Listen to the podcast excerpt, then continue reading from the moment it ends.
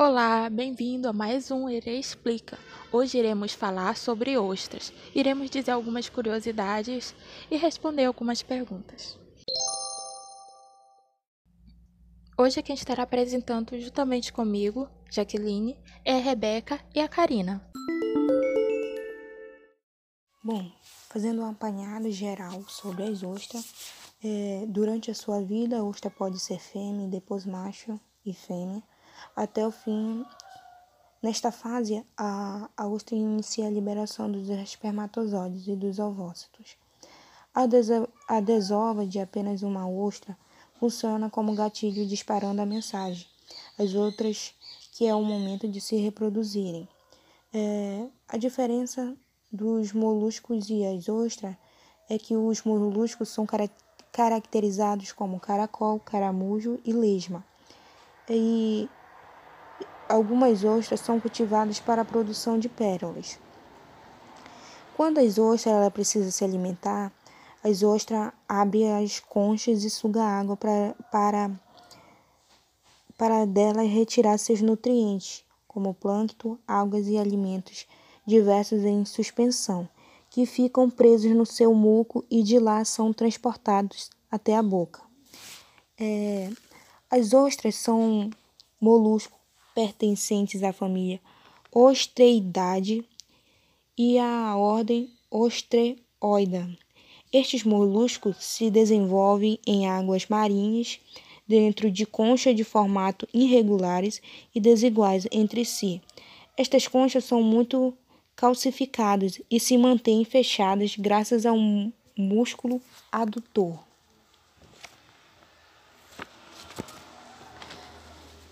A ostra é fonte de cálcio mineral que ajuda na formação e manutenção de ossos e dentes com, e a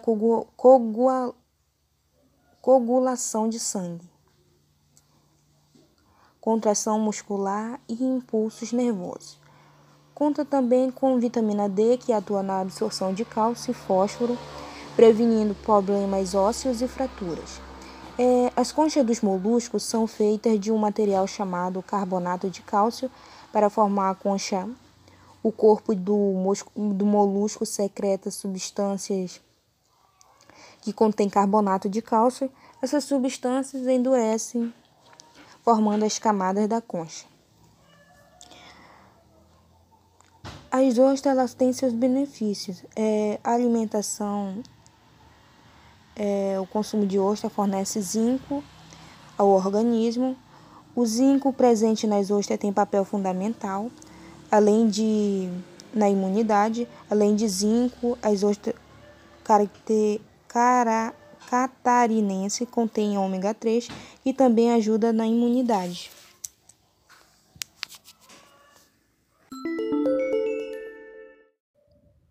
Bom, voltando, agora vou responder algumas perguntas que foram feitas pelos alunos. Alguns alunos. É, como pegar uma ostra no mar? Bem, as ostras podem ser encontradas em todos os tipos de mares do mundo, em águas muito frias e mas é quase que impossível encontrar em águas poluídas. No início, esses moluscos vivem soltos na água e nas areias, e com o passar do tempo fixam-se nas rochas. A segunda pergunta foi: como escolher ostras? As conchas devem estar fechadas e firmes. Ao serem pressionadas, não devem produzir ruídos ou estalos. Depois de cozidas, só pode ser consumidas aquelas que abrirem. Na terceira pergunta que foi feita é como comer ostras cruas? É usado garfo para soltá-las da concha. É preciso soltar o corpo da ostra na concha antes que você possa sugá-la e comê-la. Para tanto, sugere que com uma mão a dominante segure o como é que eu posso dizer? Segure a concha e com a outra segure o garfo para desalojar o corpo da concha soltar o corpo, na verdade. E ela também poder ser temperada com limão. Só espremer o limão em cima dela para temperar um pouco. A outra pergunta foi: Como abrir uma ostra? Bom, é só inserir uma fasca, faca que é própria para a ostra. Ela é inserida na dobradiça, aponte-a para baixo da ostra, use o movimento de torção para separá-la, a concha superior e a concha inferior. Você deve sentir a concha abrindo quando a faca é torcida lá dentro. A pergunta seguinte foi feita foi: Por que é perigoso comer ostras frescas ou mal cozidas? Bem, quem come ostras cruas ou mal cozidas está sujeito a vários tipos de riscos na saúde, como as ostras podem estar contaminadas com uma bactéria rara que vive na água salgada, a Vibria vulnifecus é uma delas, a qual libera, literalmente, come carne. Após instalar-se no corpo, ela faz uma ferida e começa a consumir a carne ao seu redor, espalhando-se rapidamente para o resto do corpo, ou uma infecção gastrointestinal, com diarreia aquosa, febre, febre cólicas abdominais, vômitos e náuseas. Só que essas intoxicação alimentar dura de uma hora, é, dura já. Começa, pode começar os sintomas de uma hora após a alimentação. Comeu o, a comida contaminada, mas pode demorar dias até semanas, dependendo do, do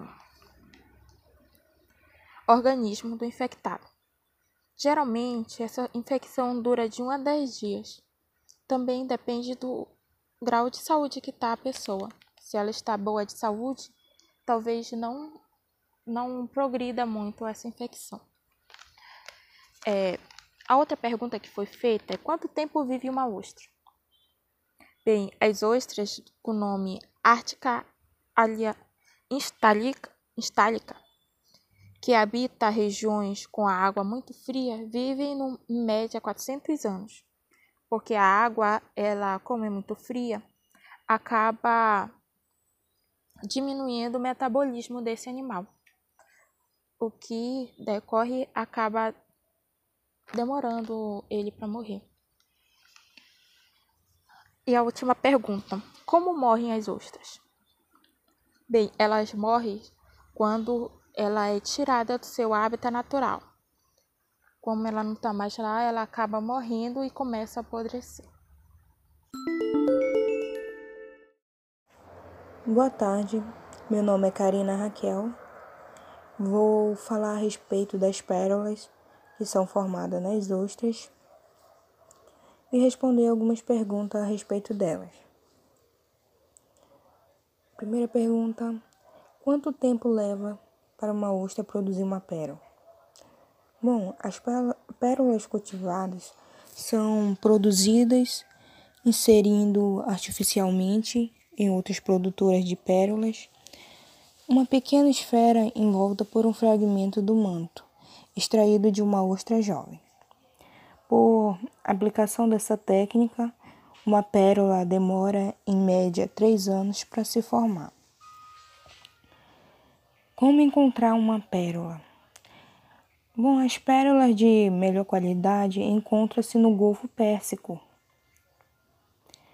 pérola do, do Oriente. Existe também produção na Índia, na Áustria, no Tahiti e na América Central.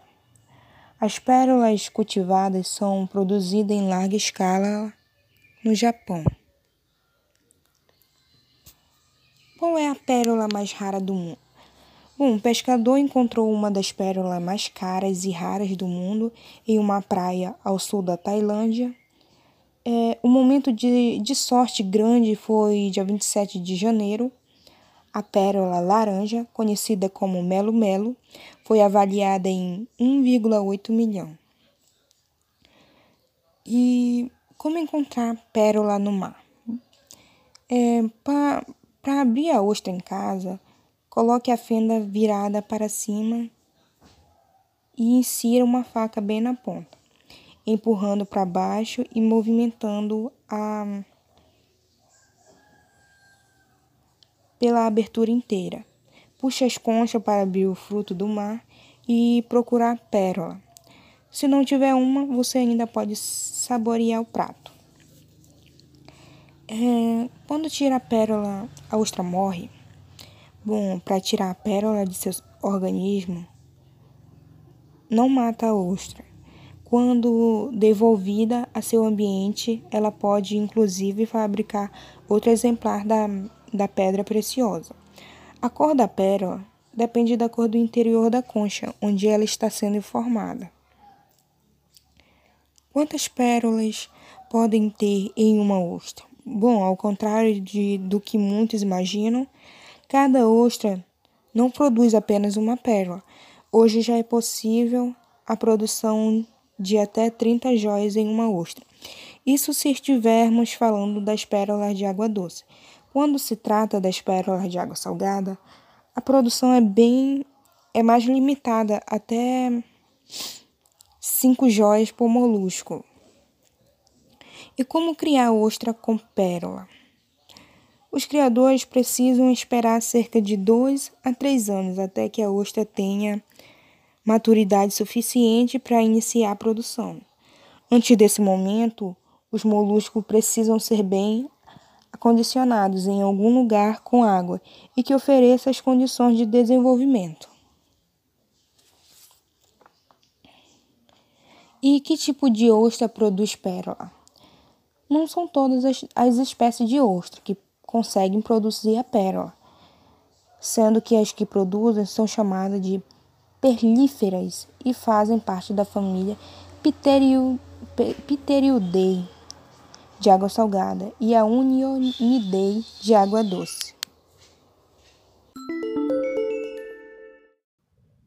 Bom, como agora vocês já assistiram ao nosso podcast, temos como atividade fazer um mapa mental sobre tudo aquilo que vocês ouviram hoje e conseguiram entender. Também tem como opção fazer um quebra-cabeça. Há um site na internet onde podem ser montados vários quebra-cabeças com ostras, que é o site www.epusple.info. Espero que vocês tenham gostado dessa aulinha de hoje. Obrigada!